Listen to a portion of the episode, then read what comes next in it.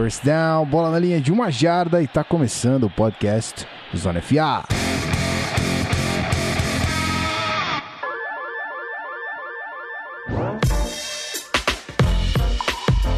Seja muito bem-vindo você, querido ouvinte, a mais um episódio desse podcast maravilhoso que você que você ama, que você adora, não sei. Você é quem diz pra gente o que é que você sente com esse podcast, que a gente sente muito prazer em gravar, inclusive estávamos aqui nos deleitando com piadinhas de Pedro Pinto, mas mais tarde ele já ameaçou uma surpresa aqui em off, então vocês fiquem preparados, tá? Bom, já falei dele? Olá, Pete, tudo bem? Olá, seus lindos, maravilhosos participantes e ouvintes do podcast Canal Zona FA. Mais uma vez aqui, um pouco mais tarde agora nessa semana. Outro é, dia. Outro dia, mas pô, acontece não é um, caso atípico, porque foi uma semana apertada e complicada para todo, todo mundo, para todos nós. Então a gente mudou um pouquinho aí, mas semana que vem né, a gente volta ao normal. É, e vamos falar sobre NFL hoje, né, meus queridos? Falar sobre NFL, que já passou um pouco da semana eu tô um pouco puto ainda, mas é isso aí. Vamos que vamos. Isso aí, a gente vai saber mais já no primeiro momento, assim que a gente fala dos recadinhos. Mas primeiro vou anunciar ele que é o momento dos recados. Parece que o menino vem vestido de carteira, né? Oi, Rafão. Olá. Nossa, é, o tempo. Que isso? que foi? Veio com uma pressão essa voz aí. É, então, estamos de volta, né? Foi um pouquinho mais tarde na semana, mas nada vai mascarar o fato de que o Vikings teve 10 sacks no domingo. Na, peraí, Isso, sofreu 10 sacks ou fez 10 sacks? Não, ele derrubou o Matthew Stafford 10 vezes. Ah, entendi, entendi. Muito bem. Bom, posso anunciar nosso convidado Franchise. então? Ou você vai querer clube estagiar agora? Mais um pouquinho. Tá mudo, bora, filho. bora pro convidado que é mais importante, né? tá bom. Então tá. Para substituir o nosso querido Guilherme Beltrão, que hoje infelizmente esteve ausente, a gente chamou alguém à altura, né? A gente falou ali no nosso, no nosso grupo de discussão ali da equipe que o nível de fofura tá assim, tá equiparado. É a primeira opção. Então, Denis de Batista, seja muito bem-vindo, meu filho. Eu queria começar perguntando para vocês, Pedro, Rafão, vocês que trabalham com comissões técnicas, um, um quarterback vai substituir teu titular por um jogo. Qual é o discurso? Rapaz. Peraí, peraí. Por um jogo assim, não é um lesão, jogo. não é nada. Não, não. Deu algum problema, ele não vai poder jogar um jogo. O que é que você fala pra ele? Só um? É. Pô, não tem discurso, cara. Não tem. Tipo. Mas é garantido que é um jogo só. É, é, o que, que, é que Ele queria fazer uma coisa hoje? simples, o Pedro tá complicado. É. Mano. Eu tô aqui é substituindo realmente... Guilherme Beltrão por um jogo, cara. Ah, tá. Pô. Eu achei que você uma situação hipotética, tipo, na vida real, assim. Sabia falei, tipo, que o Pedro ia complicar. Porra, mano. Problematizou em cima de um. É óbvio que é problematizar, óbvio, óbvio. Eu não consigo entender é. porra nenhuma figurativa, cara. Eu sou um completo imbecil. Não tem como. Vai brincar. Óbvio que é literal. Mas é isso aí. Meu filho, obrigado, viu, por você ter vindo aí diretamente do Famonanet cobrir o nosso querido Guilherme Beltrão, que esteve ausente hoje por questões trabalhísticas. É, eu espero manter o nível de fofura em. Guilherme Beltrão, né? Eu dei uma cortadinha, é foi o nível de fofura em não sei quem, mas acho que a gente chega lá. A gente, a gente pode dizer que, que, que, lidamos com o Hall of Fame da fofura aqui, né? Nossa, muito bonito. Hall of Fame da fofura, vários membros passando por aqui no, no, no Zona FA. isso aí, isso aí. Bom, é, vamos lá, né? Vamos começar essa parada aqui, porque a gente tem muito assunto. Hoje a gente vai tentar abordar também as coisas que a gente é, deveria ter falado no Blitz, mas pela correria justamente o atraso é por conta da correria. Então, o que iria pro Blitz na semana passada vai vir agora em forma de discussão aqui para vocês, que é muito mais legal, certo? Então a gente já volta, segura aí e é nóis.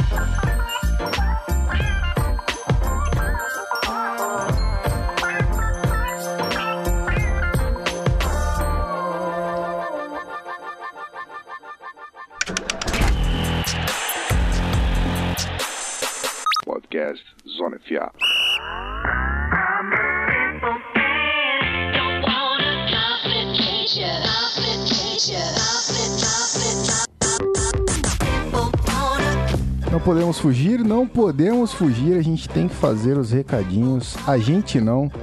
Eu vou incumbir esta, esta função ao nosso menino dos recados ou carteiro do Zona FA, Rafa Martins. Bola é sua. É isso aí, convocando sempre a galera, né? twitch.tv barra canal Zona FA é, para assistir as nossas lives. Não foi na segunda-feira, mas normalmente segunda-feira, 8 horas. Aquela 8 horas a gente já sabe, né? 8 e meia, tá tudo ali dentro do compreensível.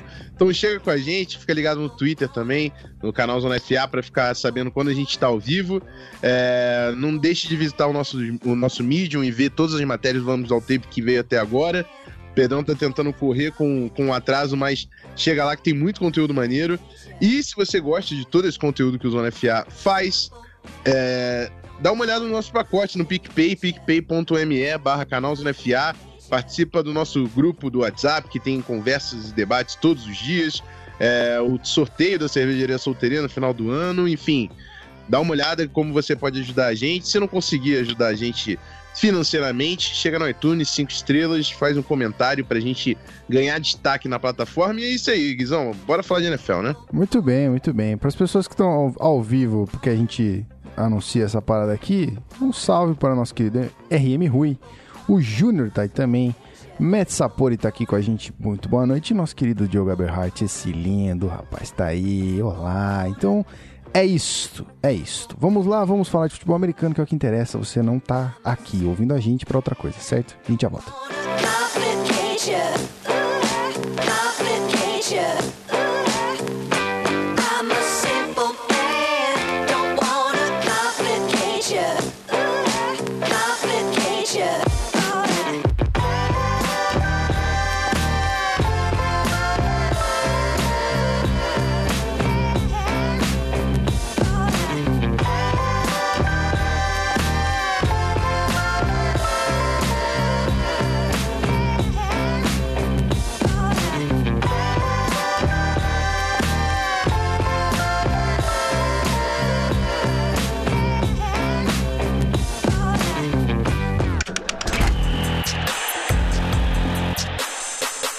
podcast Zona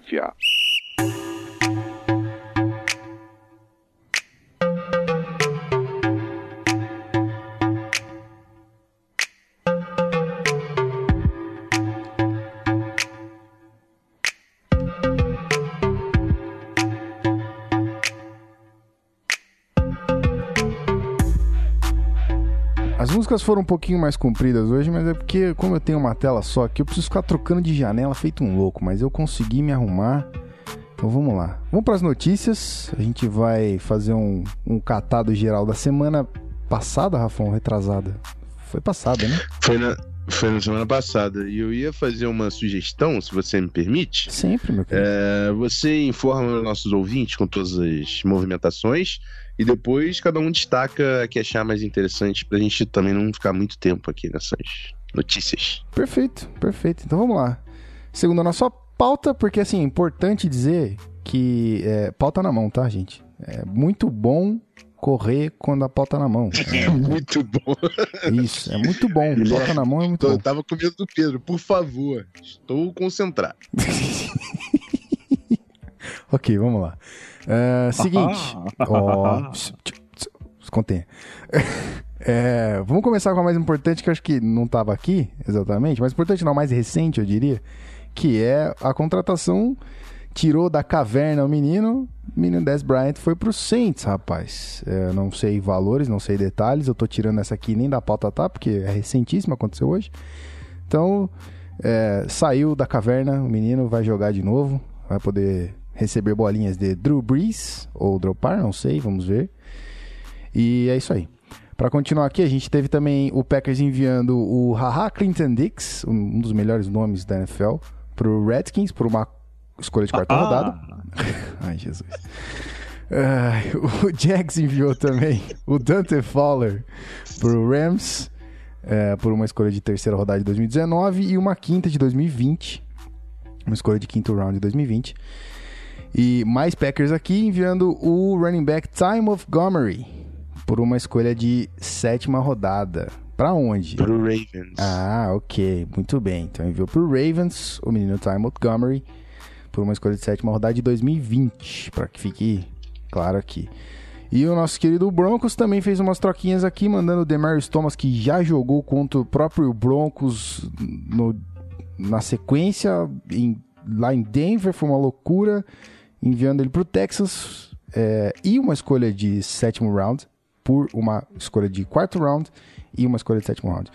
É, e para fechar aqui, o nosso querido Golden Tate. Golden Tate foi pro Eagles, por uma escolha de terceiro round. Talvez barato aí. Senhores, eu vou passar para o nosso convidado, obviamente, que é, tem a palavra mais. Né, tem, tem a devida palavra mais importante aqui, porque ele é convidado, ele merece respeito e destaque. Filho, o que, que você pode destacar aqui, meu querido Anídio? A que mais me chama a atenção dessas trocas inteiras foi a do Clinton Dix, do Packers pro Redskins. Primeiro, porque é mais um jogador de Alabama na defesa de Washington. Eles são apaixonados por isso, o que, o que tudo indica. Segundo, que depois que o Packers fez tanto movimento em draft de, de, pegar jogador de secundária, parecia que era a hora que eles iam manter ela estável para poder começar a investir forte em outros setores do time, e aí mandam uma escolha, um jogador ex-escolha de primeira rodada para o Washington Redskins. Acho que o fator mais importante nesse caso é dinheiro. Né? O, o foi uma escolha de 2014, então ele está no quarto ano, ele está no quinto ano, claro, e ia começar a pesar em termos de contrato pro Packers para fazer a renovação. Eles acharam melhor mandar ele embora antes que pesasse muito no cap. Muito bem, rapaz. E aí, Pete, para você aqui? Além da saída do Demerston Thomas, obviamente. Bom, falando rapidamente sobre a saída do Demarius Thomas, é... cara, fico muito feliz por ele. Eu gosto muito do Demarius Thomas. Sempre tive minhas críticas com relação a ele, mas eram críticas pontuais porque ele tinha problemas com drops. Ele, em alguns momentos, é, foi dito que ele tinha, não era tão líder no vestiário, mas agora é, tá saindo um pouco lá de Denver que parece que tem uma panelinha no vestiário, que o vestiário não é tão unido assim, que, enfim, tá parecendo que vai precisar ser feita uma limpa naquele vestiário lá. Mas acho que o valor recebido foi justo e, cara, fico muito feliz de ter visto o Dwayne Thomas vestir a camisa do Broncos. É o segundo melhor wide receiver da história da franquia, vai entrar pro Ring of Fame quando aposentar. E fico feliz de ele estar num time que tá brigando por alguma coisa, diferente do Broncos, que só tá indo rumo ao fundo do poço. Tá complicado. Isso aí. Mais algum destaque aqui? Uh, cara, eu até ia falar, eu, tipo, esqueci, eu botei na cabeça esqueci de falar. A troca do Golden Tate pro Eagles. Fantástica, ótimo encaixe. O Golden Tate é, todo mundo sabe já, yards after the catch, ele é um dos melhores que tem na liga e ele traz um dinamismo para esse ataque do Eagles que tava faltando, tava precisando ter um cara com esse estilo e acho que a longo prazo, longo prazo digo dentro dessa temporada, não pensando no ano que vem, dentro dessa temporada, pensando já no final do ano, playoffs, isso pode render é, bastante pro Eagles, pode ajudar muito no jogo curto e intermediário, então é muito interessante e gostei dessa troca do Eagles. Uma escolha de terceira rodada para um time que pode brigar pelo título, tá valendo demais. Boa troca. Muito bem. É, Rafa Martins, meu querido é, carteiro do NFA, o Júnior lembrou uma parada aqui importante aqui na live. Se você não tá na live, meu querido, que tá no feed, cola aqui com a gente, twitch.tv barra NFA. Falou pra você comentar a situação dos running backs do Vikings. Eu sei que você vai falar mais disso do MVP, obviamente, mas fique à vontade para falar isso se você achar necessário que cabe, né? É, o Vikings trouxe o Amir Abdullah, né? O Rock Thomas, que era um dos calouros, né? O Vikings tinha quatro running backs no grupo. Dalvin Cook, Latavius Murray e dois calouros undrafted, o Rock Thomas e o Mike Boone. O Thomas, ele machucou, já foi liberado do time. E o Vikings trouxe o Amir Abdullah, que é um cara que tinha muito talento, teve uma boa carreira em Nebraska, chegou no Lions, é, teve, sempre tinha, sempre teve, na verdade, problema com fumbles, que não conseguiu melhorar muito. É um cara dinâmico, que sofreu também com bastante lesões durante a, a carreira. É um cara di dinâmico de primeira rodada, mas eu pessoalmente gero muito pouca expectativa nesse movimento aí do Vikings. Acho que era mais para completar um, uma aposta com a saída do Rock Thomas e não mexer tanto no, nas outras posições do, da equipe. Mas vamos ver, vamos ver. Muito bem. Mais alguma, algum destaque aqui? É, o falar do, do, Golden Tate também. O, por mais que o Dante Fowler seja também um first rounder que não conseguiu é, produzir em campo o que era esperado dele, né? O Yannick Ngakwe, por exemplo, que se não me engano foi terceira rodada, jogou muito mais evoluiu muito mais como pass rusher. O Dante Fowler é um cara que tem sim certo talento e de repente na companhia ali do Aaron Donald, do Namkan Su, ele consegue com mais one-on-ones ele receber é, algum tipo de facilidade na produção. Mas para mim, Golden Tate, cara, no Eagles, é um cara que é playmaker, sempre foi playmaker, mesmo no Detroit Lions, e agora o Carson Wentz começando a pegar aquele ritmo e o ataque do Eagles, que a gente sabe que é muito perigoso no comando do Doug Peterson, recebe uma grande arma aí na temporada de 2018. Muito bem, muito bem. Então é isso aí. Podemos então partir para os jogos ou vocês acham que tem mais alguma coisa para abordar aqui que eu perdi na semana passada e que essa semana também aconteceu e eu não vi? Vamos nos. Isso aí. Pauta na mão, vamos nos e é tudo que a gente precisa, certo? Esse podcast já foi muito mais family friendly. Ah, cara. Friendless não friendly. É Agora que... ele tá friendly. Não, mas tá nas. Tá nas assim.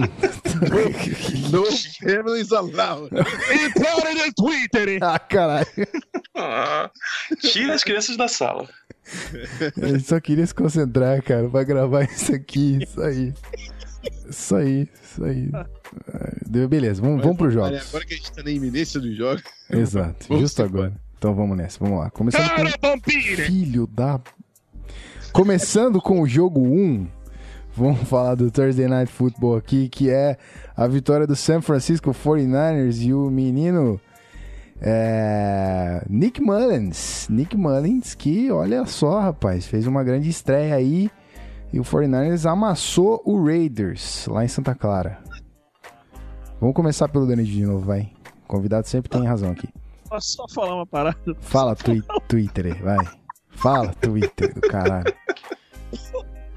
Ao decorrer do jogo, o Nick Mullins foi verificado no Twitter. o pior é que isso é um fato. É verdade. Não, verdade. É, Acho é fato, é fato, é fato.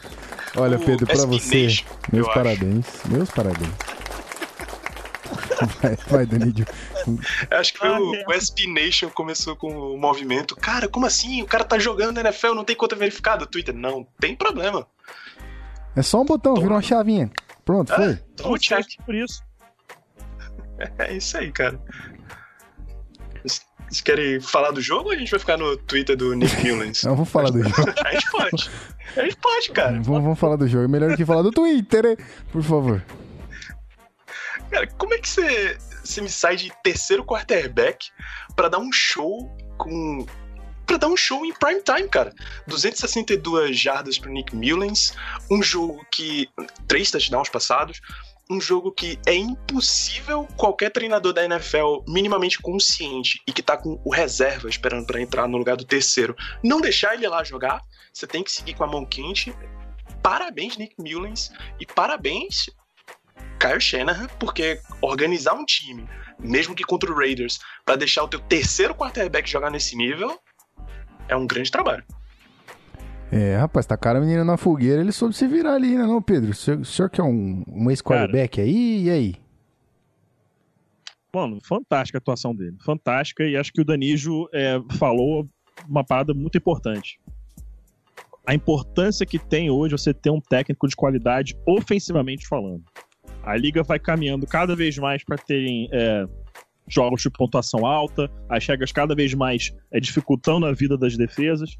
Então, Sendo assim, você tem que ter jogadores explosivos no ataque, que o 49ers está começando a querer criar isso, mas você tem que ter um, um, sistema ofensivo muito bom, um sistema ofensivo de qualidade, uma, um coordenador ofensivo ou head coach com mente ofensiva que sabe o que está fazendo, sabe manipular o adversário, sabe facilitar, acima de tudo, facilitar a vida do seu quarterback. E por mais que o Nick Mullins tenha feito um excelente jogo, Shanahan facilitou demais a vida do Nick Mullins, demais. Muitos passes completamente wide open, sem pressão, botando ele para se movimentar fora do pocket, que é uma coisa que para quarterbacks inexperientes ajuda muito. Você tira o cara da área de pressão, bota ele fora do pocket, dá um high-low read para ele. Ou a bola vai em cima, ou a bola vai embaixo, ou a bola vai para fora. Leituras simplificadas. Mas mesmo assim, dito isso, excelente jogo do Nick Mullins. É, acho que o 49ers teve uma surpresa agradável. Vamos aguardar, ver o que isso pode ser a longo prazo. Porque no, se ele tiver um excelente ano, digamos que ele assuma titularidade até o final da temporada e continuar jogando bem assim, é evidente que o titular do, do, do 49ers é o Jimmy Garoppolo. Mas aí eles têm que tomar uma decisão. Trocam o Nick Mullins, ficam com o Nick Mullins. O que, que eles fazem? Né? Então, é claro que eu tô pensando muito à frente. Foi um jogo só né? Mas vamos aguardar e ver como vai ser o andar disso aí. Falando agora sobre o Raiders, cara, os jogadores desistiram do John Gruden por um motivo muito simples. Todos eles olham e falam: eu posso ser o próximo cara fora desse barco. O próximo. Ninguém tá salvo. Ninguém, nem o Derek Carr. A gente até brincou, né? Que quando o John Gruden falou que Derek Carr não vai ser trocado de jeito nenhum, foi quando o Derek Carr começou a ficar nervoso de ser possivelmente trocado. Porque se o cara manda embora Cleo Mack, manda embora, embora o Amari Cooper, que aliás eu gostei da atuação dele contra o Texans. Contra o Titans, perdão. É... Vamos ver o que vai ser desse Raiders, né? Vamos ver o que vai ser desse Raiders na, na off-season, porque a verdade hoje é essa: ninguém ali tá com emprego garantido pro ano que vem. É, rapaz. E aí, Rafão? Eu ia puxar justamente o Raiders para você, que tem um pouquinho mais de contato por causa do seu irmão. E aí? Cara, é, não tem muito o que fazer não, rapaz. Eu também tô achando que o Gruden vai perder esse vestiário muito rápido. Ele achou que essa renovação ia dar uma cara nova pro Raiders, mas ao mesmo tempo ele perdeu a confiança da galera que tava lá, né? Porque já tinha um grupo lá. Ele assumiu um time, ele não tá criando um time. E perder a confiança é uma das piores situações que podem acontecer aí para um head coach. Cara, eu sou sempre o outsider da parada, né? Eu, eu vejo exatamente isso que você falou. Parece que o John Gruden, ele entrou ali e ele tá, ele tá pouco se fudendo pro que tá acontecendo. Ele tá só querendo fazer, construir alguma coisa que tá na cabeça dele, que ninguém entendeu ainda, que só ele tá entendendo.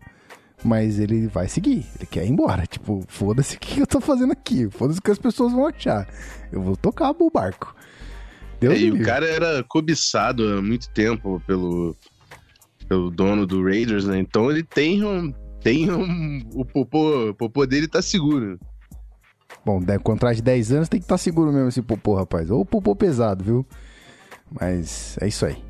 Vamos então para o próximo jogo desta parada aqui. A gente tá falando, não poderia ser diferente, do nosso querido Carolina Panthers vencendo o Tampa Bay Buccaneers em casa, lá em Carolina na partida que o Fitzpatrick volta a ser titular aqui, né? De, depois de ser. Né, dividir ali a titularidade com o nosso querido Winston, mas que andou fazendo muita merda aí também. Mas não foi suficiente, né? Fez pontinhos ali, mas não foi suficiente. Carolina deu aquela atropeladinha. 42 a 28. E olha, não queria falar nada não, mas a gente tá falando pouco de Carolina Panthers. Bem pouco, eu diria. Nos últimos episódios e do decorrer, até, acho que até antes de começar. Mas os meninos estão 6-2 aí, hein? Abre o olho. E aí, Rafão? É exatamente isso. Eles estão 6-2, é uma, uma das melhores temporadas aí da NFC, onde é, todo mundo falou que a briga ia ser forte, e todo mundo estava também considerando que North Turner ia afundar o Ron, o Ron Rivera de vez. O Panthers está vivaço aí na ponta, praticamente, da, da NFC, junto com o Saints, junto com o Rams. E foi um, é um o Panthers está jogando muito inteligente assim. O North Turner está sabendo controlar o, o, jogo com o ataque terrestre.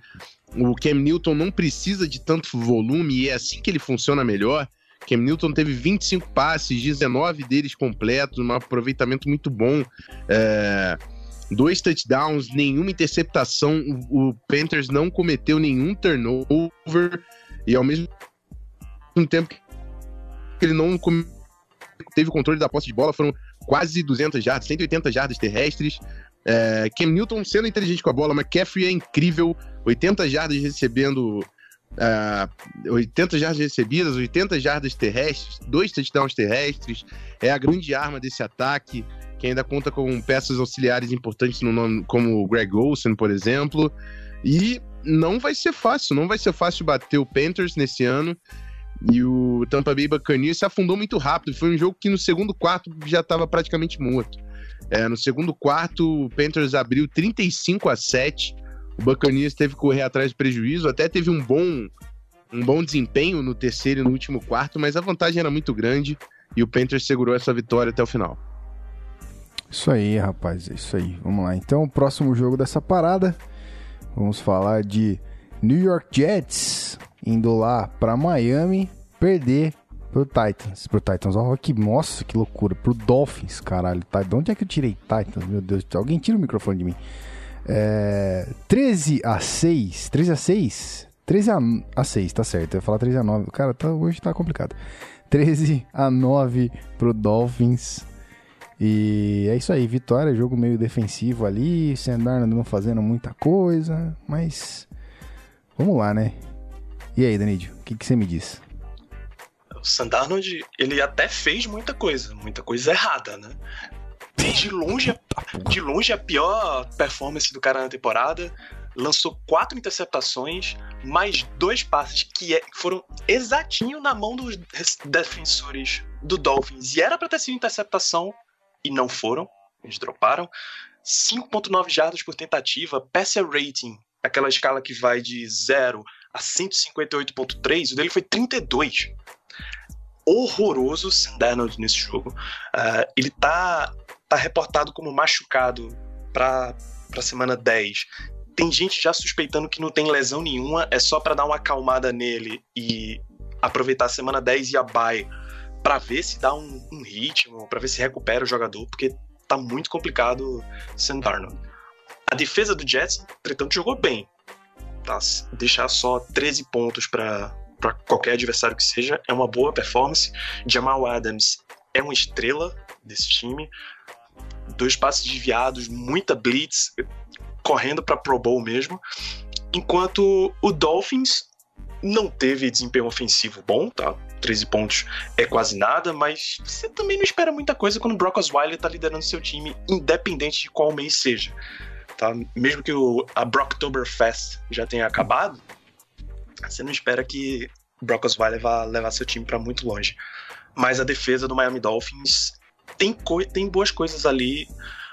Os safeties são muito bons. TJ McDonald, jogaço. O Minka Fitzpatrick tá jogando muito. O Rashad Jones é ótimo, apesar da, da briguinha que ele teve com a comissão técnica. O Kiko Alonso tá jogando muito depois dos ajustes técnicos dessa temporada. Então, a defesa do Dolphins é muito boa. Se eles conseguirem bons resultados nessa temporada, provavelmente veio dessa defesa. Muito bem, rapaz. Você conseguiu melhorar um nome que já era muito bom, que era o Brocktober. Agora você conseguiu é, trazer aquela aquela sensação de carinho que envolveu cerveja. A gente fica feliz, né? Então, o Brocktober Fest, pena que já passou. O talento dele também já passou, infelizmente. Mas não estamos aqui para falar disso. Vamos para o próximo jogo e aqui, rapaz, jogão. Jogão que o Pedro avisou na semana passada. Avisou na semana passada, deixou claro, falou, ó, esse jogo aqui vai ser feroz. E foi. Foi demais, tanto que acabou a invencibilidade desse time do Rams, cara, acabou. Todd Gurley deve ter feito muita coisa, o Pedro vai falar melhor disso do que eu, obviamente, que assistiu o jogo. Mas é isso aí, 45 a 35 pro Saints lá em New Orleans. E aí, Pete? É, meu amigo, esse jogo aí, a gente já sabia que seria um jogaço. Era um dos pontos de ameaça aí pro Los Angeles Rams em termos de derrota na temporada, e foi exatamente isso. Primeira derrota do Rams é, em 2018, no regular season. É, a equipe começou bem atrás, né? Bem atrás. Encerrou o primeiro tempo 35 a 17 pro, pro Saints. É, o Rams conseguiu voltar com bons adjustments né, no, no segundo tempo e, e, empatar o jogo, né? Chegou a estar empatado 35 a 35, restando 10 minutos na partida. Mas aí o Saints abriu o placar, é, expandiu com mais é, 10 pontos ali. É, Marcus Peters é aquela coisa. Eu, vi, eu falava, o pessoal achava que eu tava sendo hater e que ah, tá exagerando tudo mais. É, cara, Marcus Peters é isso aí mesmo é boom or bust guy em toda jogada. Ou ele vai fazer um turnover, ou ele vai ceder um big play. Isso é o Marcus Peters. Eu não, eu não sei de onde o pessoal tá surpreso. Ele sempre foi assim. Sempre foi assim. Só que desde que ele voltou de lesão, ele não tá 100%, não tá conseguindo de fato conseguir os turnovers. Então ele tá cedendo mais do que conseguindo turnover, então agora a balança tá é inclinada mais para um lado do que para o outro, ah, ele tá jogando mal. Não tá, gente. Não tá. Esse é o Marcus Peters de sempre. Ele sempre foi assim. Só como agora ele não consegue interceptações, o pessoal só consegue ver os big plays, então parece que ele tá fraco. Mas ele sempre foi assim. Ele é o boomer bust guy. Toda jogada ele vai tentar fazer alguma coisa, ou ele vai tomar um big play. É sempre isso que acontece. E no, nesse snap de 72 jardas de Michael Thomas, você vê que na hora do snap ele tava nem olhando pra frente, tava apontando pro meio, não sei pra que, comunicando uma coisa com alguém, não tava nem pronto para jogar. É, mas enfim. É, o Saints, um time que, de novo, eu já falei isso no Twitter, mas falei novamente aqui pro Who, o, o Who That Saints, se não me engano, 09 lá no Twitter, já participei do podcast deles.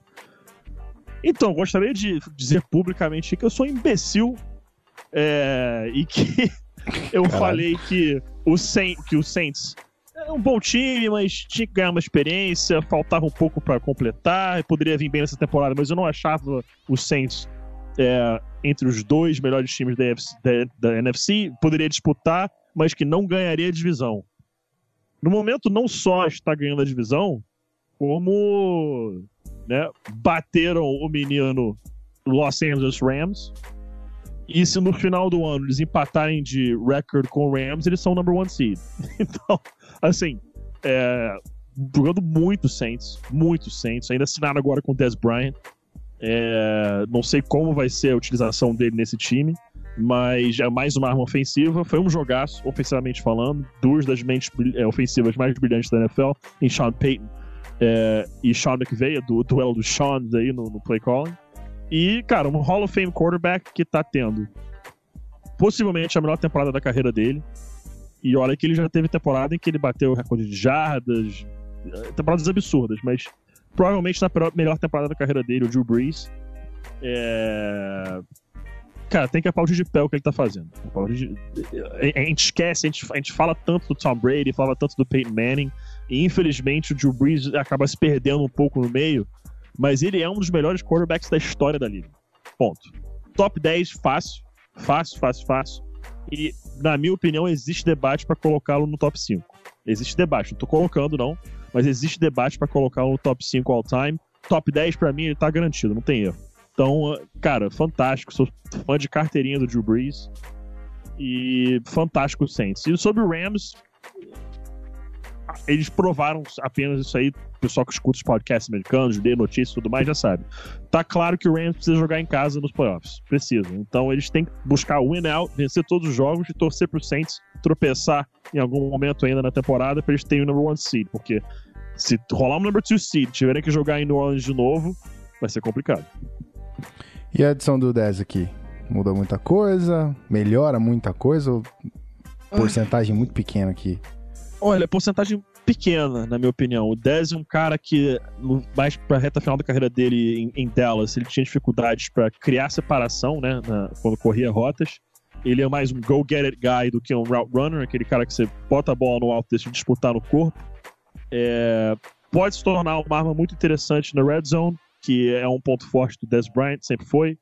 É, mas em termos de route running, acredito que ele possa ser um cara pro jogo intermediário, não para esticar o campo, mas para o jogo intermediário, de repente buscando zonas ali do meio do campo, é, tendo é, jogadores como Michael Thomas, é, o próprio é, Alvin Kamara, que, que, corre bem com a bola, em termos de rotas também, é, esticando o campo verticalmente. Acho que para o jogo intermediário ele vai ser uma arma interessante na red zone também. Não acredito que vá ajudar tanto assim, mas é mais uma arma para Drew Brees, sem dúvida. Problema do Saints, que sempre pesa no final do ano, é a divisão, né? Tem que bater o Panthers duas vezes, o Falcons. Gente, o Falcons tá é chuva de ponto no ataque agora. Então, assim, enfrenta duas vezes por na temporada times muito bem preparados. Sempre pesa nessa divisão. Muito bem, muito bem. Então é isso aí. Uh, Rafael Martins, eu preciso da sua ajuda aqui, porque a gente resolveu fazer o bloco do clubismo juntando os joguinhos, mas eu me perdi. O próximo jogo da lista seria uh, Bills e Bears. Bills e Bears, pode ser, manda pra mim. Pode ser? Então vamos falar de Bills e Bears. Vamos falar de Bills e Bears aqui. Na verdade, Bears e Bills, que foi lá em Buffalo e foi uma lavada, assim, é, como diz o Pedro, não, não tomou conhecimento, né? O Bears não quis saber quem era o, Passou a o pauta. Bills. É, exatamente. Pauta na cara. Meteu a pauta na cara Yes. deles assim, ó. Psh, Pleft. 41. Cara, isso aqui, A isso nove. aqui tá muito na safe for work, cara. Tá muito na safe for work. isso aqui. Brother, a gente, tá, a gente tá falando de pauta. Pauta. Tamo ladeira pauta. abaixo. Brincadeira, já foi melhor esse podcast, né? Já foi, foi outro nível. Justo que hoje que tem um convidado especial aqui, os caras já estão dando esse relaxo. Nossa, nossa. Brincadeira. Então é isso aí, Mas- Rafão. mas- 41 a 9. Explica esse, esse arrombo. Daqui a pouco o pessoal tudo no Twitter. Eu não vou rir. Não vou rir mais. Ai, ai. Vamos lá, vamos lá. 41 a 9. E assim, Buffalo Bills pode encerrar a temporada já. Valeu, tá ok. É, o time tá indo por água abaixo. Assim, não tem quarterback pra jogar ali. Nathan Peterman, três interceptações. Foram quatro turnovers no total. E se você pegar também o andamento do jogo, o Bears começa fazendo um touchdown, tudo bem. Mas aí tem um fumble no ataque, o Eddie Jackson recupera e faz o touchdown defensivo. Mais uma campanha. Tem interceptação do Nathan, do Nathan Peterman, que é uma pick six, 21 a 0. E aí o Bears pontua no ataque, 28 a 0. Esse jogo já estava perdido ali. É, o Buffalo Bills não tem a menor capacidade de virar um jogo de 28 a 0. É, e sem quarterback fica muito difícil de jogar na NFL. É o que o Bills passa hoje. Até acho que a defesa não é tão ruim, apesar do, do time estar tendo uma temporada entre as piores da liga. Eu acho que essa defesa não é tão ruim. Mas um, esse ataque não vai desenvolver nada, não vai construir nada sem uma peça importante na, na posição mais crucial do jogo, que é a posição de quarterback. Então, Bears foi mais uma vez vitorioso na, na semana e garantiu a ponta da divisão. Matt Nagy com um bom início de trabalho. Né? Isso aí, é nosso Robson Cub aqui mandando um bear down na live. Se você quiser também comentar e Clube Star a favor do seu time, twitch.tv barra canal Zona FA. Ah, esse jabá maravilhoso. Olha aqui, ó. Coisa linda. Ah, aí sim. Aí sim. Ah, É, Cai. seguinte, vou precisar da sua ajuda de novo, Rafão, porque a gente. Agora seria o Steelers aqui na pauta, mas não, a gente vai pular o Steelers. O Steelers vai pra baixo. O que, que eu vou fazer? Que eu chamo o Packers, é isso? Que seria o Sunday Night Football? Fudeu. Não, o Chargers, né? é, Antes. Chargers Seahawks. Isso. Chargers e Seahawks. Então, nossa, fudeu toda a minha ordem aqui, não tem problema, vamos. vamos lá. Procurando Chargers e Seahawks aqui no, no meu no meu sistema de transmission, achei. É, só porque é o Seahawks e perdeu o jogo. Vitória do Chargers, né? O jogo seria do Beltrão aqui, mas nosso querido Danídio vai clube estar a favor do, do, do Chargers, porque merece. Venceu na casa do Seahawks, lá em Seattle. 25 a 17. E é isso aí, né? Triste pra mim, feliz pro Beltrão. E aí, meu querido?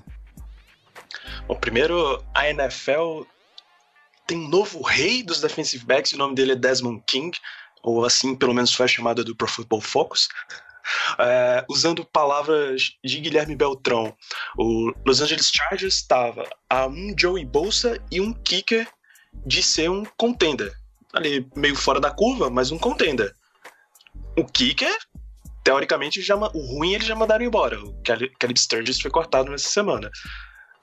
Falta o Joey Bolsa voltar e aí teremos o, o Chargers em toda a sua glória. Mas nesse jogo, eles jogaram bem, tiveram um jogo sólido, enquanto o Seattle Seahawks deu umas tropeçadas que não eram características do Seattle. Um gerenciamento de relógio meio esquisito. é, drive, eles tinham que. Estavam duas, duas posses de bola atrás, com seis minutos de relógio. Eles gastaram esse tempo quase inteiro no primeiro drive, sabe por quê? O Russell Wilson não olhava pra fora pra fazer passes. E aí quando ele lança pick six, é que realmente acabou, acabou as chances ali. Então, Seahawks muito esquisito, um Chargers muito, muito sólido é a receita desse jogo. Muito bem, ouvinte, desculpa falar de boca cheia. Acabou de chegar uma pizza aqui pra mim. Mas. Ah, Vamos pro próximo jogo? O que seria? Desculpa. Que, que isso? Que isso, Fernando? Desculpa, cara, eu tô Que isso, comendo. mano? Com fome. Isso, o nome disso é ostentação, cara. É, né?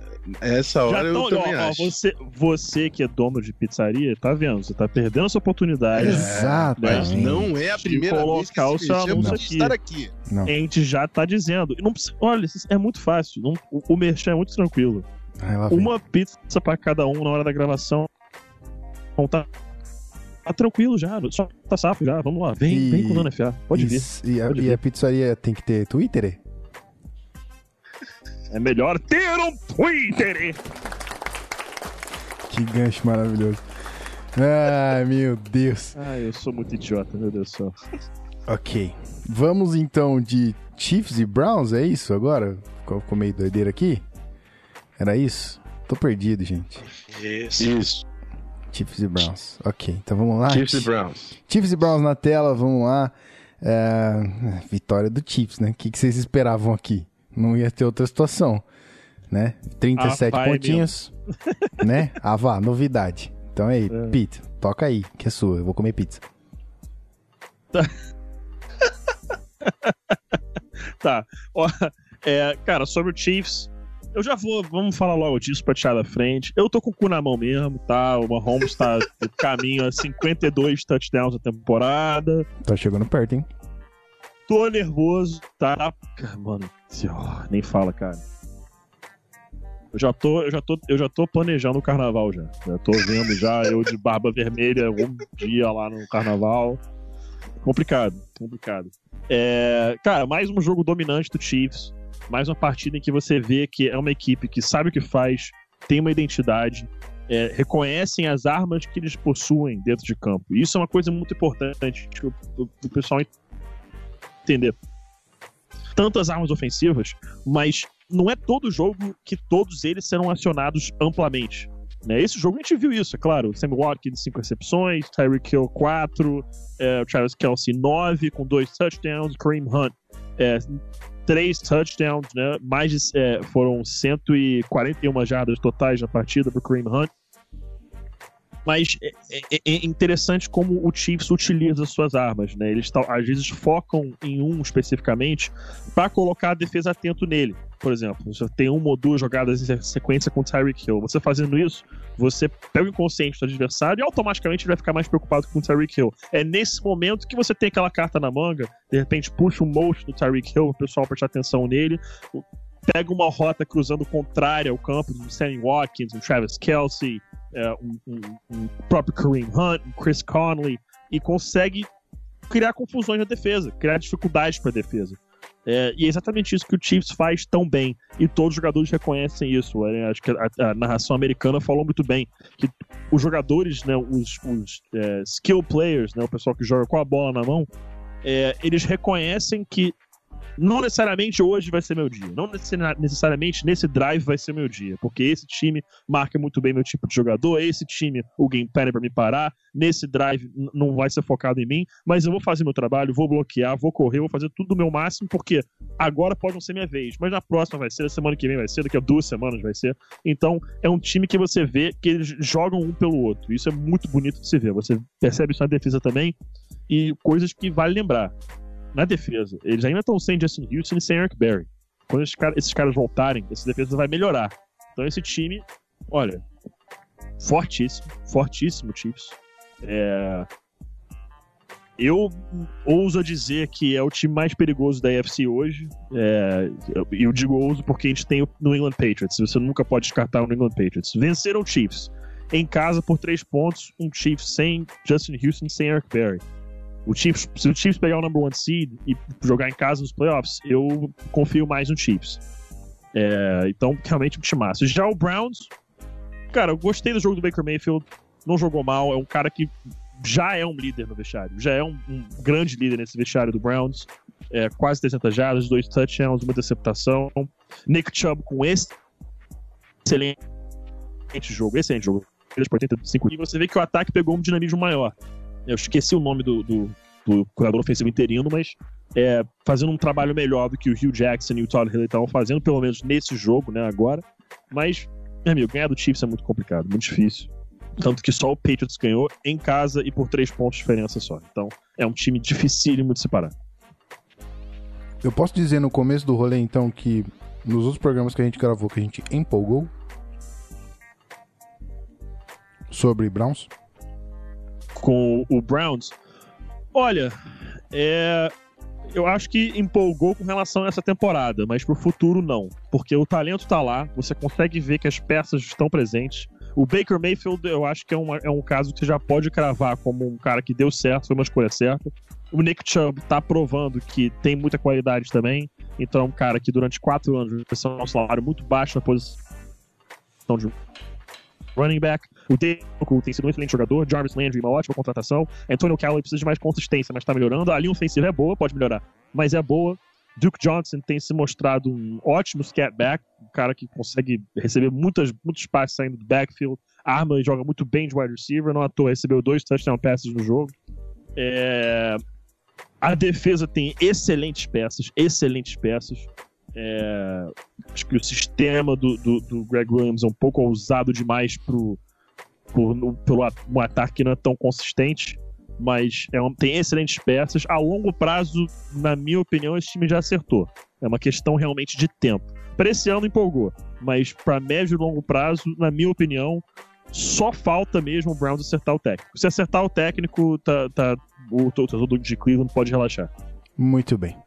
Antes de começar o próximo jogo aqui, eu preciso dizer que temos uma pessoa muito importante nesse chat nesse momento, que veio aqui com certeza com ciúme, porque o Danide tá aqui, que é o Kodoji. Um beijo, seu lindo. Ele falou assim, ó, é aqui que tem gente linda? Olha, oh. não sei. Ah, olha só. Não sei. Se depender olha de só. mim, vocês estão fodidos de beleza. Mas se depender dos meus amigos, vocês estão bem, estão bem, estão bem. Kodoji, seu lindo. Olha aí. Bom, vamos para o próximo jogo beijos, aqui. Beijos, beijos. muito beijos. É, tô... Beijos no Twitter, hein? Ai, caralho. Meu Deus do céu. Ui, tá bravo. Não, agora eu parei, agora eu parei. Agora, uhum. parei, agora parei, agora parei. Posso esperar. Parei, parei, Quando ele falar que ele parou, eu posso esperar mais umas três vezes. Não, não, não, agora é sério. Não, agora não. não, agora é sério. Agora parei mesmo, parei mesmo. Tá bom. Fim, fim, fim. fim. Então fim tá. do piada, fim do piada. Então vamos lá. Falcons e Redskins nesse momento. Que a bola agora é do Rafão. E aí a gente tem que né, falar que o senhor Matt Ryan né? Tá jogando aquele fino, 38 a 14, num time que vinha bem, né? O Redskins vinha bem, ganhando. Tinha ganhado acho que duas na sequência aí. Então acabou perdendo aqui pro Falcons. 38 a 14 lá em Washington. E aí, Rafão? É, o Matt Ryan a gente sabe que é muito bom, né? Não é surpresa para ninguém. É um dos melhores quarterbacks da NFL agora. Um cara que tinha que se provar nesse ano e tá se provando pra caramba é o Steve Sarkisian. E todo mundo tá falando aí de John DeFilippo, é, as mentes novas do ataque que podem assumir cargo de head coach. Para, Rafão, para. Steve para Sarkisian tá, tá, fazendo... Para que tá Para, porque ninguém vai tirar os olhos do DeFilippo. Pode parar. Pode parar. Tô não. Vem, não, não, eu, eu te conheço. Não vem, não. Não, cara. Não vem, não. Não, cara. Olha, É só olha o misdirection. É só olhar o ataque do Falcons. O ataque Olha do o play Falcons- action maroto do Rafão. Olha lá. Tá vendo? Falando. Boa, Cara, boa, o ataque boa. do Falcons. O Falcons colocou 28 a 7 nesse jogo, no, no, no terceiro quarto.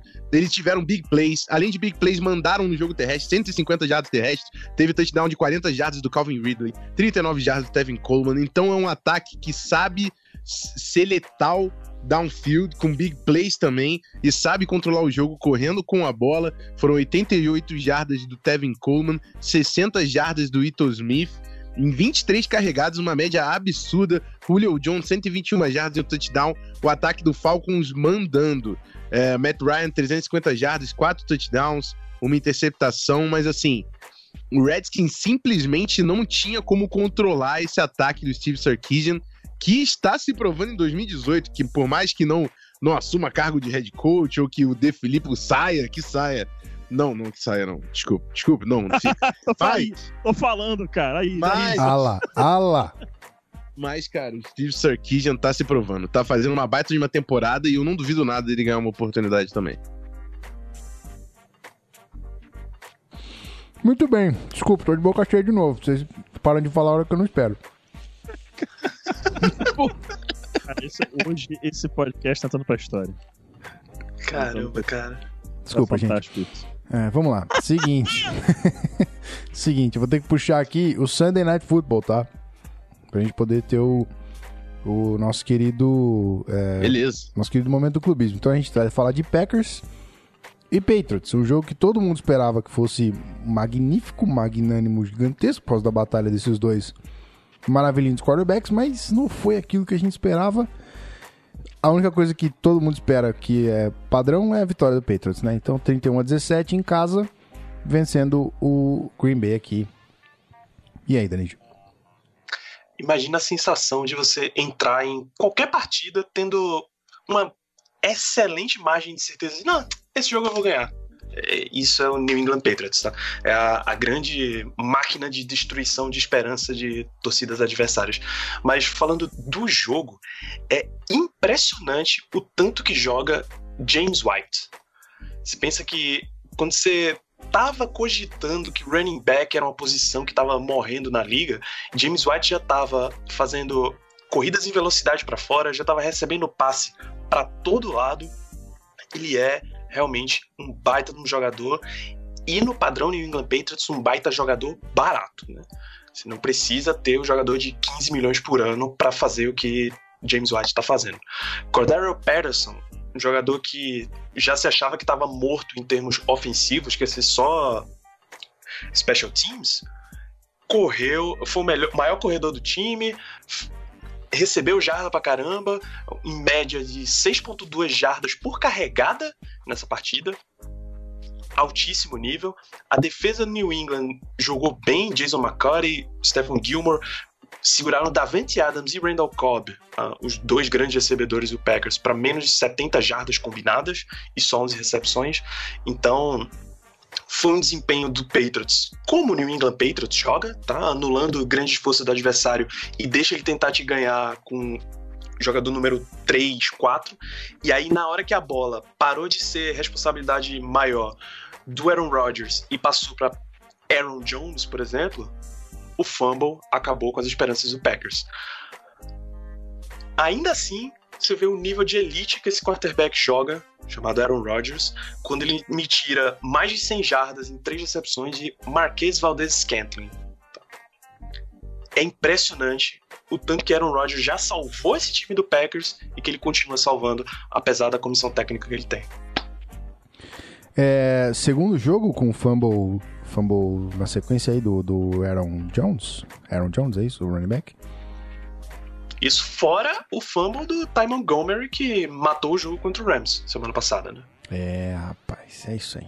Bom, mais uma vitória do Patriots, né? Coisa que, é, pelo jeito, é corriqueira, cotidiana.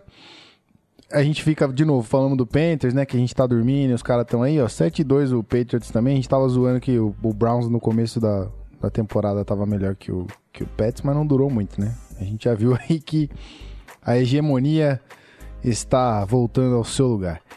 Bom, vamos para o próximo jogo aqui. Eu preciso dar uma corridinha na pauta só para ver qual é que é, mas eu acredito que seja o Monday Night Football, né? A gente vai puxar o Monday Night aqui para ter um momento do clubismo que é Titans e Cowboys. Titans e Cowboys aqui, último jogo dessa parada.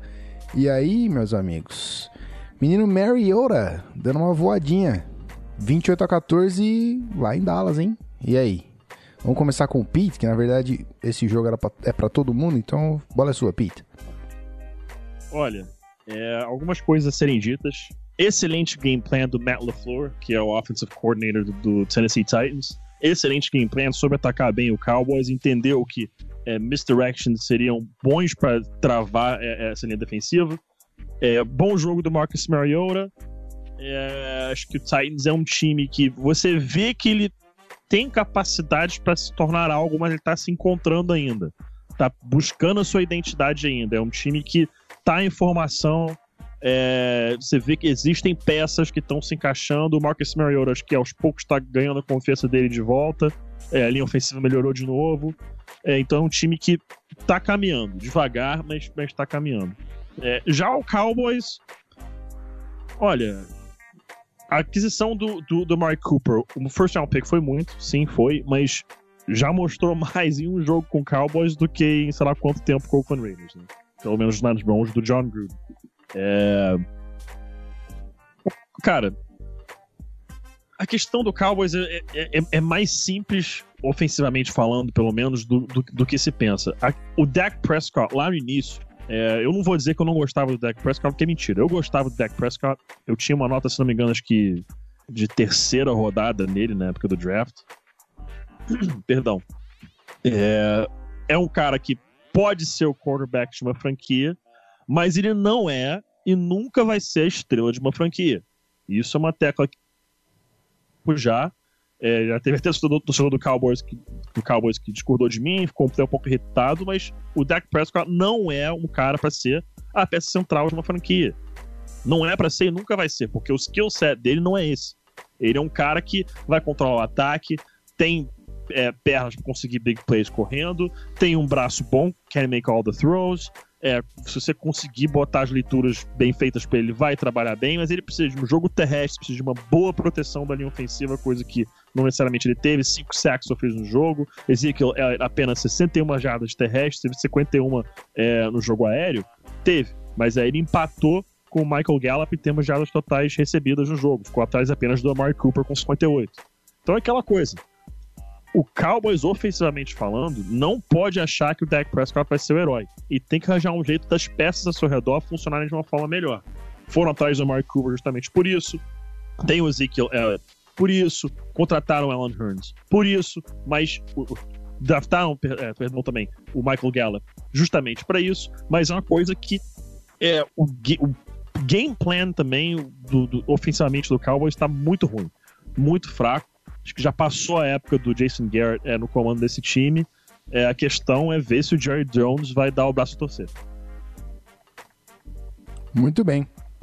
Então, agora a gente vai começar oficialmente, já que, aliás, começar oficialmente nada, a gente vai passar para os outros convidados, né? Pô, esse é o, afinal de contas, esse é o o Monday Night Football, então todos temos que falar. Pode comentar o Rafão, por favor. Não, eu não tenho muito mais a comentar depois do Pedro. É... Só queria acrescentar que, a, a, apesar do LaFleur ter feito um game plan que foi eficiente contra o Cowboys, acho que são dois ataques ainda muito pragmáticos, muito, muito arroz com feijão, no sentido que precisa criar jogadas explosivas, que isso desequilibra um jogo e coloca o momento na mão de um dos times. Por mais que o, o Tennessee tenha aparecido no final, mas é, é, é esse tipo de jogada de jogador é o jogador que, faz o momento, coloca o momento do jogo na equipe, enquanto nenhum desses, desses times conseguia achar esse fator, no Dallas Cowboys era o Zeke, né? Mas o Zeke não tá conseguindo produzir a ponto de ser esse cara que vai carregar a equipe. É, eu acho que são dois times que vão almejar muito pouco na temporada. E além disso, eu queria falar do Sean Lee, né, cara? Um, é um bate de um linebacker, mas é difícil ficar em campo. Se the best ability is availability. Essa aí não tem, não tem erro, amigo. Cara, eu amo essa bonito, frase. Eu bonito, amo essa frase. Que bonito. Porque eu amo essa frase não é pouco, não. Que bonito, que bonito. É, acho que cai bem a pergunta do Kodoji aqui. Ele perguntou se o, Jason Garrett não tá usando pouco o, o Zeke. Seria bem usar pouco ou usando mal? E aí? Acho que é usando mal. Usando mal. Acho que você não pode também botar um workload demais nele que você vai acabar cansando o jogador pro, pro, pra reta final da temporada. Vai ter uma, um ano que de repente ele não vai estar tá com o corpo 100%. Acho que tá faltando é o que o Rafão falou mesmo. Tá, é, tá muito arroz com feijão. O Titans, concordo com o Rafão, é muito arroz com feijão. Deu uma melhorada, mas segue nesse no basicão ainda. É, mas o Cowboys é um basicão assim que, pelo amor de Deus, cara, pelo amor de Deus, é arroz com feijão a toda rodada.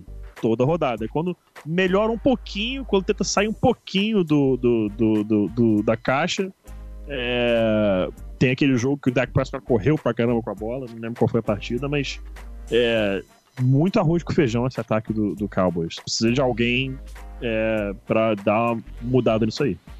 Muito bem. Senhor Denidil Batista, quer acrescentar alguma coisa aqui no Twitter, por favor? É, por questão de questão do Elliott, eles até têm tendo, vem tendo problemas de linha ofensiva, de lesão, de indisponibilidade, até Guilherme Barré, cara, aconteceu com, com o Travis Frederick, que é um negócio muito Pode sério. Pode crer, é bizarro isso, né, cara?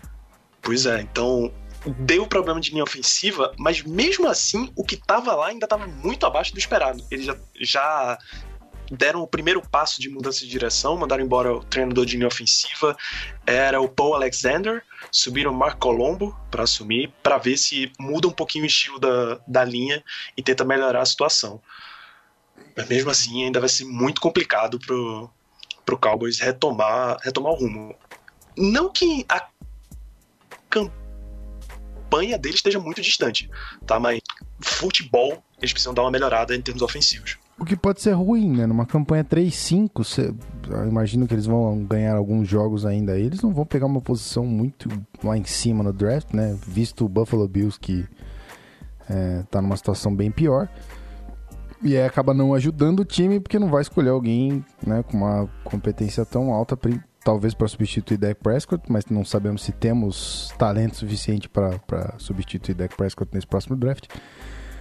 Tem coisa pra cacete pra, pra avaliar aí. Mas vamos então aqui, deixa eu só, peraí, um momento, botar um reverbzinho aqui. Ó, só, só, oi, só uma oi. opinião minha. É, eu oi. não substituiria o Dak Prescott.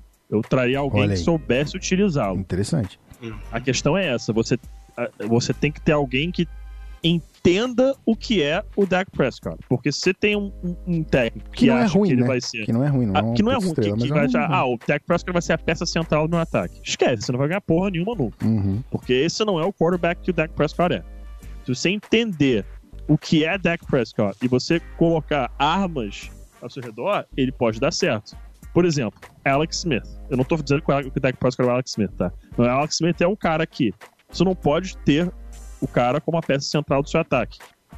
Uma coisa que eu, que eu vou falar, ele vai zoar, mas ele vai entender. Kirk Cousins. Você não pode botar o Kirk Cousins como o astro do seu ataque. Você tem, ele é um cara perfeito para distribuir a bola. É o que ele faz de melhor. Faz isso muito bem. Então você tem armas pro cara, vai funcionar muito bem. O Dak Prescott é um cara que se você permitir que ele leia o campo, que é uma coisa que ele faz bem, e distribuir a bola para peças talentosas, vai dar certo. Agora, se ele vai ser o astro do seu ataque, isso não vai funcionar nunca. Ok, muito, muito bem colocado. E o Alex Smith deve sentir uma saudade absurda de Travis Kelce e Tark Hill no Redskins. Ah, sim. Ah, Olha. sim. Sem, sem uma sombra de dúvida. Olha. Exato. Paul Richardson ali não é, não é nem um décimo do que é Tarek Hill. Bom, então agora sim, deixa eu só aqui puxar um reverbzinho. Porque, senhoras e senhores, a gente está entrando no momento clubismo. É... Coisa feia isso aqui que eu fiz, mas ok. Um dia eu vou melhorar. Eu vou fazer uma vinheta para isso também. Vamos lá, começando com Lions e, e, Vikings. Não, Lions e Vikings seria o último. O Rafão pediu para ser o último. Então, vamos começar com ele, convidado. Vamos clubistar, vamos clubistar com a vitória do convidado. É mais fácil. Menino Danídio, 23 a 16 para os Steelers, fora de casa, hein? Segunda derrota aqui de Baltimore na sequência. Hum, já não tá mais empolgando. E aí? É, deu o troco. O Ravens na semana 4 ganhou o Sunday Night Football em Pittsburgh. Agora o Pittsburgh vai lá e ganha em Baltimore. Um jogo em que o ataque de Baltimore nem apareceu para jogar. Acho que a jogada mais longa que eles tiveram foi de 10 jardas, que é para um, um jogo de futebol americano profissional é ridículo. O Joe Flacco mostra ter cada vez menos vontade nesse time e cada vez menos aceitação. Já tem um burburinho dentro da torcida do Ravens que gostaria de ver pelo menos um drive completo do Lamar Jackson como quarterback. Nem um jogo inteiro, só um drivezinho inteiro. Não precisa ele entrar só para jogadinhas engraçadinhas, só para reverse e coisas assim. Ou se pelo menos você vai colocar o Lamar Jackson como quarterback, você tira o Flaco de campo porque se ele ficar ali alinhado naquela preguiça como wideout, não vai dar em nada. Ninguém vai prestar atenção nele porque ele não vai fazer absolutamente nada. Quando ele prestar atenção, ih, a bola era para mim mesmo, ó. Essa bola que tá voando na direção da arquibancada. É isso que vai acontecer com, com o Joe Flacco. Então, ele vai ficar muito bem numa camisa do Jacksonville Jaguars ano que vem. É, todo... é quando você pega, quando você pega a temporada como começou Obrigado, muito obrigado. Quando você pega o modo como a temporada do Ravens começou e o, a forma que eles estão agora, o record que eles estão agora, coloca o John Harbaugh num hot seat absurdo. Tá? Ele tá com muita pressão em cima dele, ele tá perigando mesmo. Tem gente seriamente cogitando, ao final da temporada, encerrar a era de um Harbaugh no Ravens. O que tem muito time salivando, doido para que eles façam isso. Mas Joe Flacco apareceu mal, a conexão dele com o John Brown, que estava excelente, não apareceu. Enfim, o Steelers dominou do lado defensivo e teve um controle ofensivo absoluto. James Conner já é uma estrela desse time, 107 jardas correndo, com mais 56 jardas recebidas, o primeiro touchdown recebido dele da carreira. Não tem como você tirar esse jogador desse time nesse momento. É impossível. Se existia o boato de que Mike Tomlin perdeu o vestiário, ele vai perder de verdade se ele colocar o outro senhor lá no lugar do James Conner, tá? Não tem jeito. Você tem que manter esse jogador ativo. É, Antonio Brown, ele não tá com aquele volume de jardas absurdo que você via todo jogo, coisa de 100, 110 jardas, mas ele resolve o jogo. 42 jardas, 5 recepções, 42 jardas, um touchdown, tá tranquilo, cara. Tá tranquilo. O Steelers ganhou o jogo só com isso do Antonio Brown. Porque Juju Smith-Schuster tá resolvendo. 78 jardas pro jogador, mas todo jogo, consistentemente, ele recebe mais jardas do que o Antonio Brown. Ele pode não, não ser muito alvo na hora de decidir o jogo, na hora de receber touchdown, mas jardagem ele tem consistente. Então, uma vez que o Steelers estabilizou, diminuiu a quantidade de novela que o time estava envolvido, a Torre de Babel tá vendo provavelmente seus últimos capítulos. Agora a temporada do time tá realinhando e o Steelers volta a ser aquele time Dark Horse que você esperava no começo da temporada. Eu ia. Antes de passar pro próximo jogo, tinha dois pontos que eu ia te perguntar. Você, como insider, sabe muito bem sobre a Torre de Babel, então se você quiser dar um parecer sobre isso, sobre mais um capítulo da novela, você fica à vontade. Mas tem um, um comentário do Kodoji aqui muito importante que ele disse que o que na verdade você queria fazer, e não comentar assim, né, comportadamente como foi, é que você queria dizer que, que você, todo mundo sabe que, o que, que Ravens tem mais é que você, né? Então, Todo mundo sabe. Isso é, isso é, uma grande verdade. Principalmente senhor José Vicente Flaco. José Vicente Flaco, meu Deus. Esse tem muito mais do que eu. Ai, ai. É isso aí. Então, é, novela Torre de Babel, e aí, como é que fica? O Bel tem que se tá. apresentar? Não? Então, ele era para ter se apresentado. Se ele se apresentasse antes da, do deadline de trocas, o Steelers ia trocar o Bell, ia dar um jeito de trocar, ele ficou em casa. Esperava que logo depois ele chegasse. Não chegou. Ele está em Pittsburgh nesse momento, tem fotos dele em academias da cidade e tal.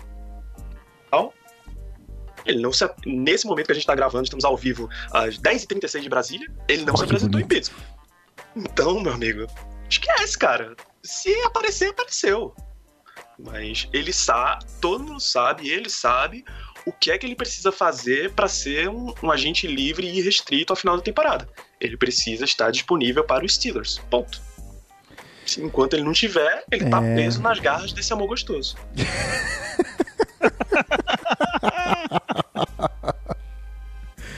Ai, meu Deus, esse podcast tá maravilhoso hoje.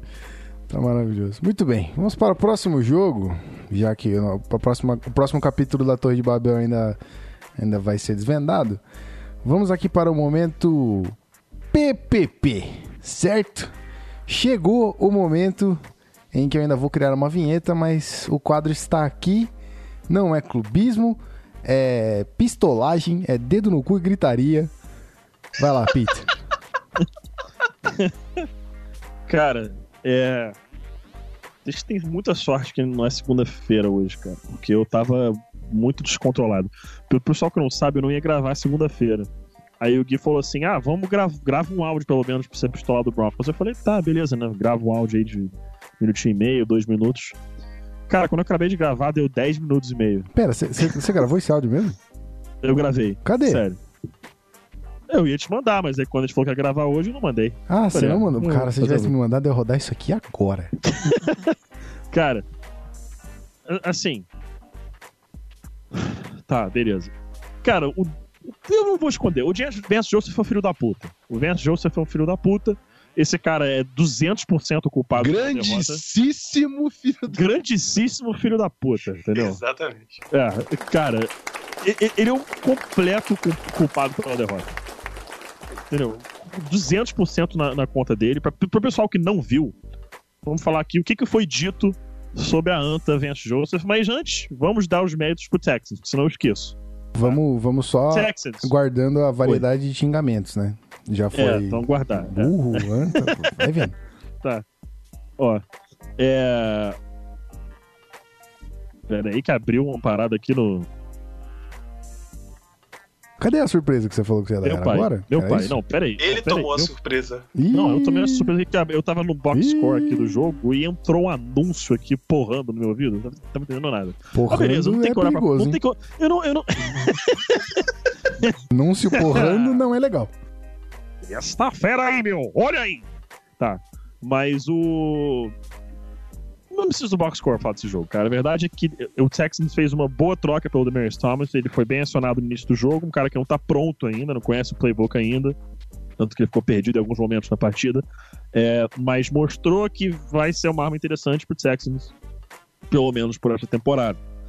É, Gostando de ver o Deshaun Watson confiante de novo. A defesa do Texans é muito boa. O running game do Broncos, que era a melhor arma que tinha no ataque, não conseguiu funcionar nesse jogo. Acho que foi 3,8 a média de jardas por carregada, quando estava 5,7, uma coisa assim, 5,8 é, no ano.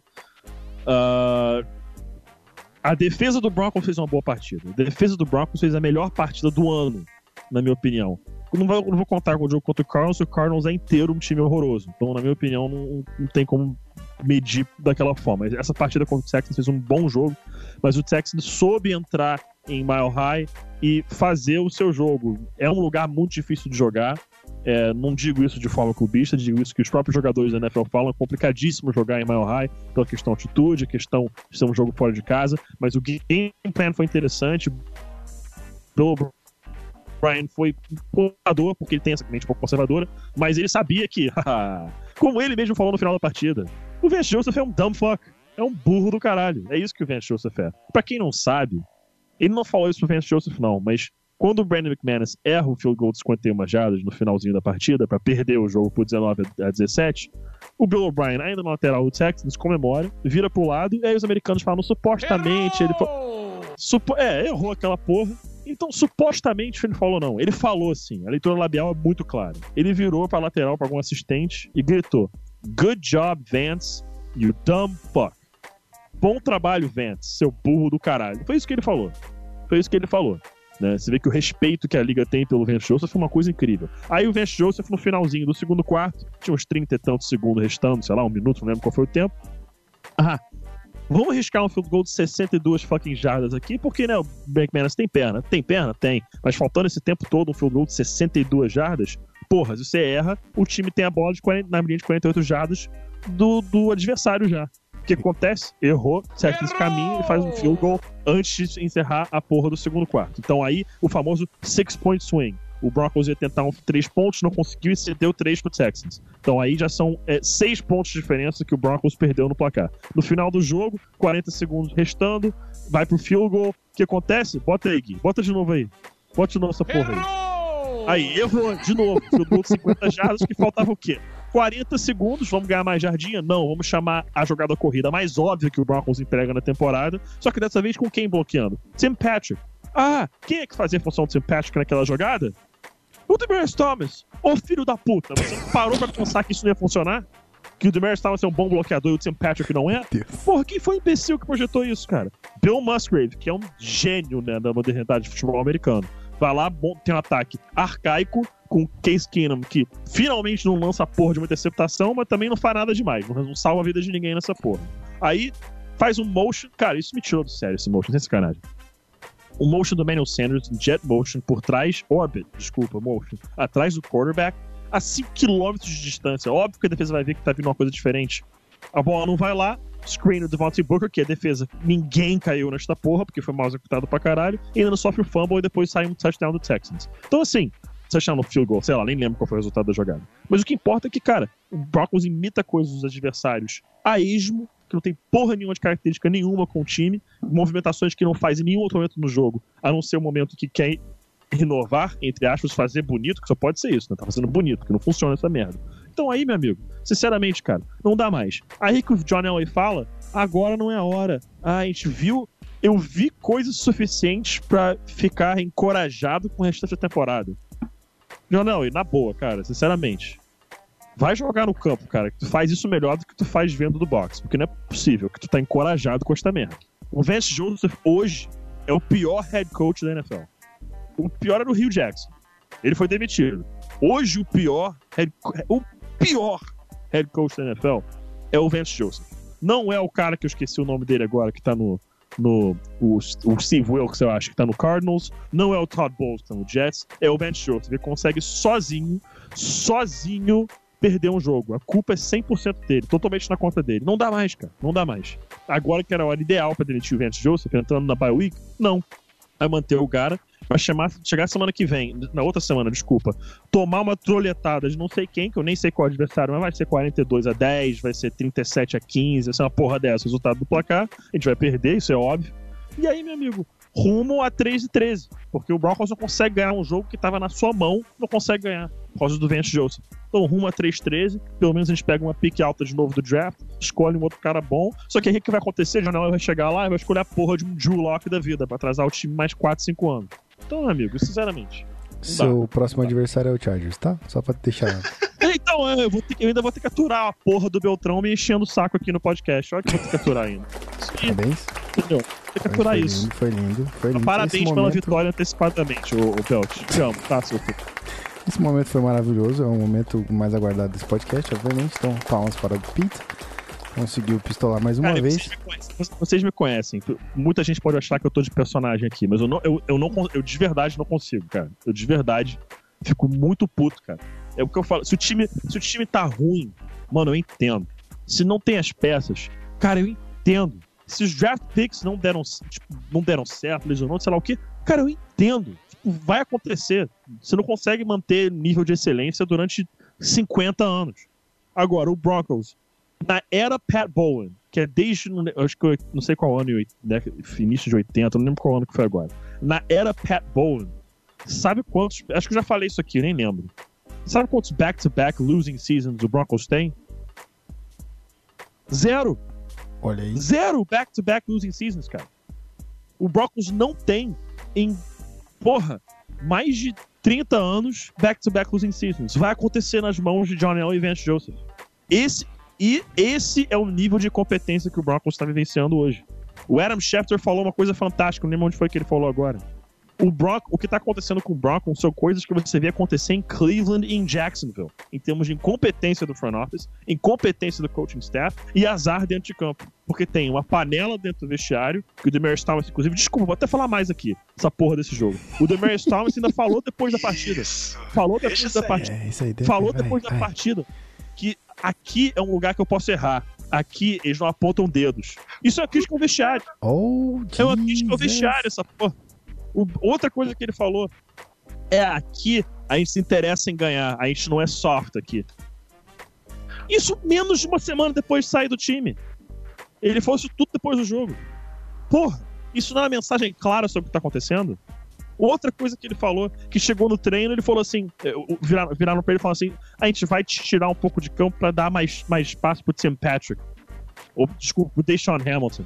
Aí ele virou e falou assim: pô, eu entendo me tirar e tudo mais, tá, o quê, mas, pô, você não vai tirar o Cortland Sutton, não vai tirar o, o, o próprio Patrick, ou até o Emmanuel Sanders, pô, eu tenho mais tempo de casa sou eu que tô rodando com isso, que porra é essa? Aí eu acho que ele pode até viajar um pouquinho, mas a forma que foi feito foi errado. Outra coisa que ele falou, que o Vance Joseph virou pra ele dois, dois dias antes da troca e falou: Ó, esse papo de troca, fica tranquilo, nada disso vai acontecer, tá?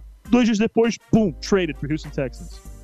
Como é que você tem um head coach que fala uma porra dessa, cara? Qual a confiança que você vai ter um filho da puta desse? Não tem como. Não tem como, não tem condição. Não tem condição esta merda. Não tem cabimento. Não dá mais. Não dá. Tem que mandar esse cara embora. E, sincera, e sinceramente, se o John Elway não demitir esse cara até Black Monday, a cabeça dele tem que rodar também. Se o John Elway não Joseph até Black Monday, ele tem que, tem, que, tem que rodar também. Porque se ele não tem a competência de reconhecer que já deu errado, é porque ele é um problema também. E eu tô começando, sério, eu tô quase tendo com certeza de que ele é parte do que. Ele é parte do problema outros, por outros motivos. Mas se ele não demite Vance Joseph pro ano que vem, tem que demitir o John Elway e o Vance Joseph no Black, no Black Monday. Só isso que tenho a dizer. Um minuto de silêncio para o Broncos que está morto nesse momento. É, Antes foi. Antes foi. ah, meu Deus.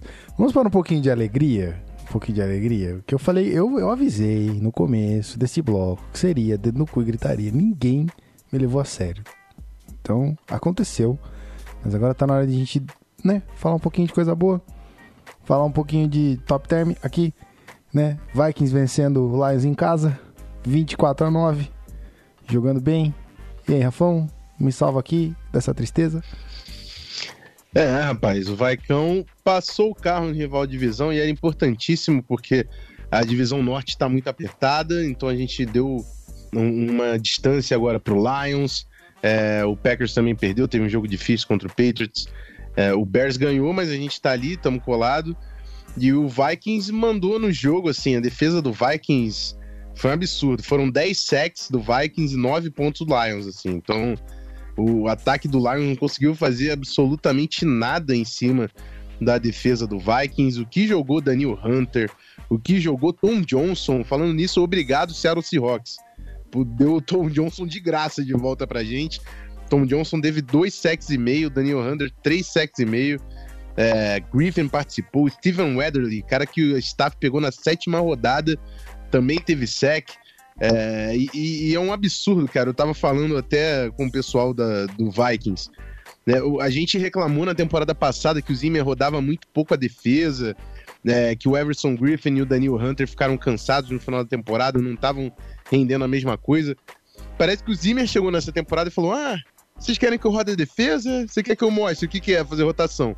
Cara, joga os 22 da defesa estão jogando. Joga os quatro safeties, seis corners, oito jogadores da DL. Ele tá rodando todo mundo e eu fico pensando no absurdo que é você preparar esse número de, de atletas para entrar em campo e fazer uma partida dessa. Ele roda, ele roda os linebackers, joga Eric Wilson, Anthony Barr, Ben Gideon, Eric Kendricks de corner. Cara, que time que roda corner ele coloca Holton Hill, Curse, Mac Alexander, é, Trey Waynes, Xavier Rhodes, isso porque o Mike Hughes machucou, senão iam ser seis corners rodando. De safety entra o Anthony Harris, o Iloka, o Senderro, o Harrison Smith. É um absurdo, é um absurdo o que o Zimmer tá fazendo. Ele coloca todo mundo para jogar e tá todo mundo no seu papel, cumprindo a tarefa. E essa defesa tem tudo para voltar no topo da NFL. No início teve aquela engasgada, mas agora com o jogo terrestre também funcionando melhor, a linha ofensiva parece que encontrou. A, a gente reclamou durante a off-season da classe de offensive tackles, o Vikings achou um offensive tackle titular. Muito obrigado, tá? Na segunda rodada, Brian O'Neill tomou a vaga do Rashad Hill de right tackle e tá indo muito bem. É um dos poucos tackles da NFL com mais de 200 snaps sem, sem ceder nenhum sec ao quarterback. Então, assim, é, o norte tá ali e o Vikings tem que conquistar tem problemas, por exemplo, turnovers. O Vikings perdeu a batalha de turnovers para o Detroit Lions, teve dois turnovers, a interceptação inexplicável do Cousins, um fumble num pitch do Dalvin Cook. Então, precisa executar melhor, porque às vezes é, esse tipo de turnover deixa o, o adversário ganhar gosto por um jogo que já era para estar tá morto há muito tempo. Então, tem que executar melhor, limitar os turnovers, mas tem muita coisa boa ali acontecendo. E já que eu falei de tudo isso, só queria falar que uma das grandes certezas da vida acabou nessa semana. Adam Thielen não chegou à marca de 100 jardas contra o Detroit Lions e não pôde bater a marca do Calvin Johnson, né? Logo contra Detroit, mas parou em 8 também a sequência do menino Adam Thielen. Eu queria ter uma música triste nesse momento, mas não. A única coisa que eu tenho pra você é isso aqui, ó. Tá bom. Tá bom? Tá bom? Tá bom. o Rui falou que ele queria saber é, falar o nome do, do depth chart do Packers igual a você. Fala do, do Vikings. Ah, cara, eu sei os 53, inclusive com a entrada do Amir Abdullah e saindo do Rock Thomas. Deus me livre, ô É, menino. Cara, E eu sabia os 90. O Gui tava do meu lado Eu tava, eu é, pior que eu tava. Parecia um médium. O menino pegou o papel ali e começou a escrever. Tipo, tipo, tipo, tipo, tipo, ó, esse aqui vai sair, esse aqui vai, esse aqui fica, esse aqui não sei o que. Eu falei, meu Deus. Sem um, uma- um, o smartphone nem sei onde tava. Tava em algum canto que ele não quis usar. Foi da cabeça. Falei, meu Deus. Ah, papel e caneta não é imbatível. Pete sabe. Pete também escreve muito do que eu sei. Yep. Yep. Tá- cara, desculpa. tá é que eu vivo? tô- Eu tô, muito brochado aqui, cara. Ah, Pete. Ele ainda tá se recuperando. O ódio saiu, acabou a energia, Não, foi junto cara. com o ódio. Porra, não, cara, é que eu, entendeu? Eu fui falar do jogo e eu lembrei de todo o ódio que eu passei É. no domingo e tô me recuperando aqui ainda. Posso te animar? Já tive nessa. Posso te animar? É, tamo, tamo junto, né? Já Posso- pode, posso- pode posso, claro, né? por favor, me ajude. É, é só você lembrar que você pode usar o Twitter para ficar feliz. Eu não tenho a Cara, mesma eu fico capacidade de feliz falar que eu não Twitter. vou xingar no Twitter essa semana, porque o Broncos tá de bye week, né? Pelo menos isso. Ai, meu Não tem Deus. como eu ficar nem, nem feliz nem puto, porque no momento é melhor que, que, que qualquer outra coisa pra quem torce pro Broncos. Tá certo. Senhores, a gente concluiu aqui os jogos com sucesso. A gente vai pra onde agora? A gente vai embora? É, eu já comi minha Vencemos. pizza. E aí, como é que funciona? Sim, bora pro encerramento, né? Então vamos, Nia. Faz 11 horas. né? Então vamos, Nia. Muito obrigado. Então é isso aí. Então a gente já volta. Sai daí não. E é isso aí.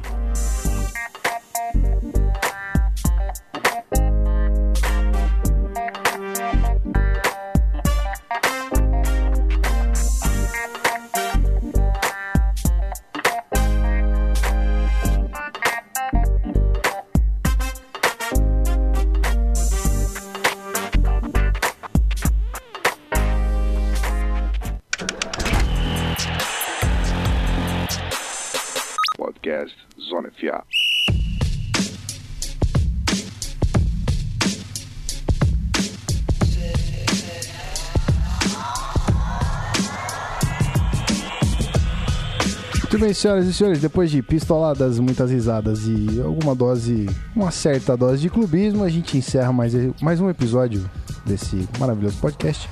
Eu vou sair aqui da tela do Vikings na live pra quem tá assistindo, porque já acabou, né?